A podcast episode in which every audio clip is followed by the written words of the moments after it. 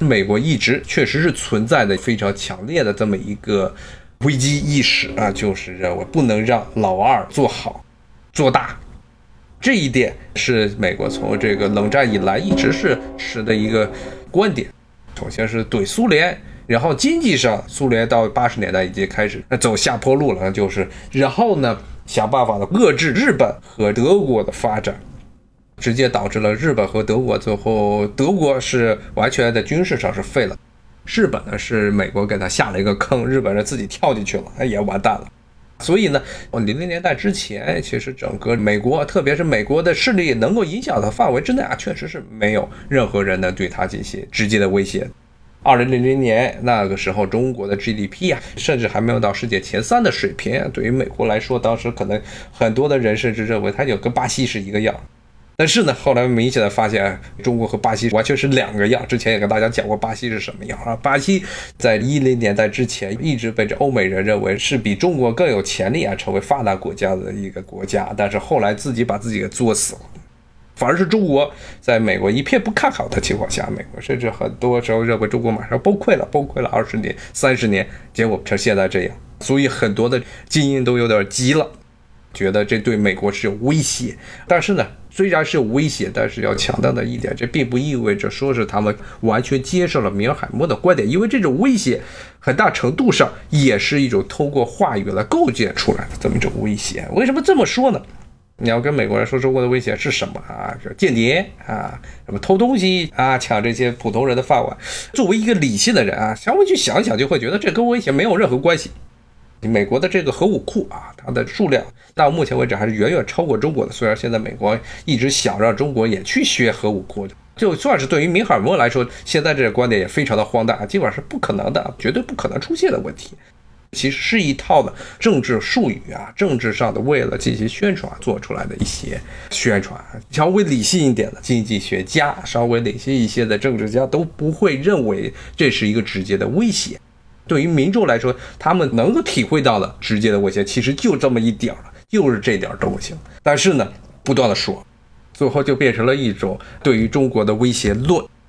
其实是与现实主义它本身的理论强调的这个观点啊，认为这军备竞赛会到来，军备上的竞争最后导致了国家的冲突，其实是没有直接的联系。对于普通人来说，他们也看不见啊，甚至呢都不知道全世界的这个军事技术发展到到什么一个境界，很多人都是不了解的。最典型的例子，比如说你去 Quora，去 Quora 这个英文的问答网站上，虽然现在呢已经被印度人基本占领了，你能看见的少量的啊一些这个美国人啊，他们基本上说到中国的这些军事科技的方面的情况，基本上是暴露出了严重的无知。对于这些人来说，常见的一个回答就是说，中国的军事技术落后啊。美国如果不是说是一百年，至少也是五十年啊，说赶不上来。在这些网站上基本看见的一个很典型的这么一个现象就是这个啊，甚至呢落后于印度啊。当然这句话基本上都是印度人自己说的啊。但实质的发展，如果是对军事科技啊有一定追踪的人都是知道啊，与他们的想法是完全是不一样的啊。但是呢，对于普通人来说，他们理解就只到这一步了。所以呢，现在啊，美国在社会上出现的这种中国威胁论，与其说他们是跟着米尔海默的这个观点走，更不如说是一种其实政治上的宣传炒作。就像是米尔海默他在前不久的接受中国这媒体采访中说的那样啊，其实他是认为现在的美国的很多的这些外交完全是没有理论。他最喜欢说的一个词，他骂别人啊，他基本上跟别人吵架最喜欢说的是一个词，说你的提出的结论没有逻辑。啊，没有理论，他就老说现在的美国现代外交这一套完全没有任何理论，想到哪是哪，怎么样？为什么要？原因是什么？怎么样去做？目的是什么？他就认为所有的这些都没有理论。不光是说现在的这些美国的这个外交官，包括之前他与美国很多著名的前不久刚死的勃列日金斯基 b r e z h n s k y 八十年代的时候著名的外交官啊吵架啊。记得当时看他们在《时代周刊》上这俩人吵架，他就说啊，这你没有理论，你没有理论，为什么这么做啊？就他就老这么样去吵。那么呢，他这套理论呢，刚才只是跟大家介绍了一下，但是呢，具体到进攻性现实主义理论本身，它是不是一个真正的能够被接受的理论，其实也有很多值得商榷的地方。首先，一个最简单的一个路径呢，就是说啊，是不是全世界所有的国家，是不是这个国际政治的基本的单位、基本的这个操作单位是国家？把国家拟人化，这个事情本身是不是一种理性的分析啊？有的时候，其实国家不一定是国际政治中的扮演的核心的角色，尤其是像这二十年出现了很多并非是由国家来推动的一些国际政治方面的变革。当然了，这个地方要强调一点，就是现在的国际组织一旦没有任何的执行权的国际组织都是没有意义的。所以，全世界唯一还有那么一点执行力度的地方是安理会。最准确的说是安理会的常任理事国啊，因为他们的这些决定是可以决定联合国是派兵的，其他方面啊基本上都是一个喝茶会。这些所谓的国际组织之外啊，其实很多以非国家组成的一些单位，比如说恐怖主义，怎么去解决恐怖主义啊，甚至跨国的资本。跨国资本也是全世界到处走，而且很多的时候，这跨国资本呢，它对国家的影响甚至要超过了这国家政府本身啊。比如说像九七年的时候的东南亚的经济危机，当时呢，大批的热钱进入东南亚的市场，直接把整个泰国呀、啊马来西亚呀，包括韩国这些地方的股市给做瘫了。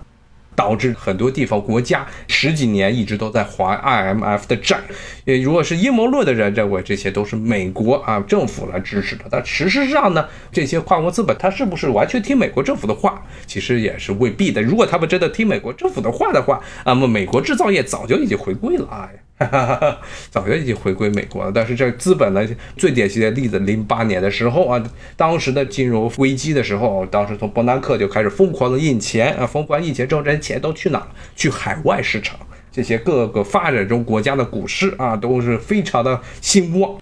然后各地的这房市都给带起来了，比如说最典型的像印度的房市啊，都是靠海外资本来炒起来。海外资本有多少是来自美国呢？可能说很大一部分。而最近啊，因为印度的经济不好，这些海外资本都要跑了啊，跑哪去？他们不管。但是呢，印度现在就出现了严重的外资外流的情况，外资流失的问题，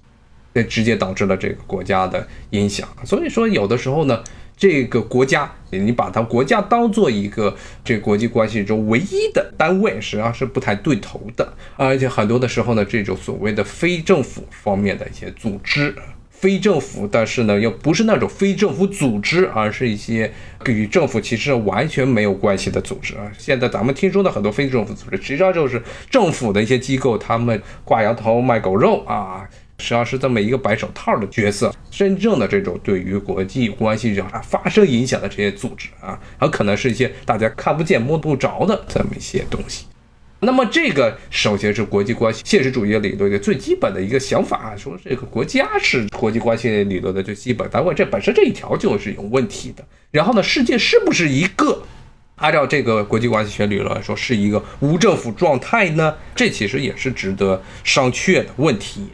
确实啊，你要从全世界范围来看，联合国在很多的问题上啊，尤其是现在特别明显，在美国的很多的关于国际问题方面，都完全是直接绕开联合国啊，不去做。从这个角度来说，从实际的效果来说，全世界的国际关系确实有这种无政府状态的这么一种趋势，但并不意味着每个地区都是处于无政府状态。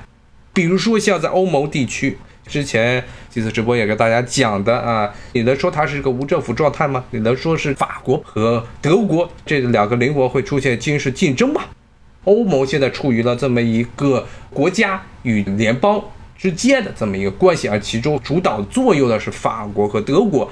特别是德国经济上在欧盟地区是发挥着这么一言九鼎的作用。从某种角度来说，并不是一种纯粹的无政府状态。包括之前的这债务危机，德国都给他们开出了严格的命令，让他们去怎么样的还债。虽然最后是中国捡了一个漏，特别在希腊这个地方捡了一个巨大的漏，但是呢，德国对于这些国家的财政支出实际上是产生了影响。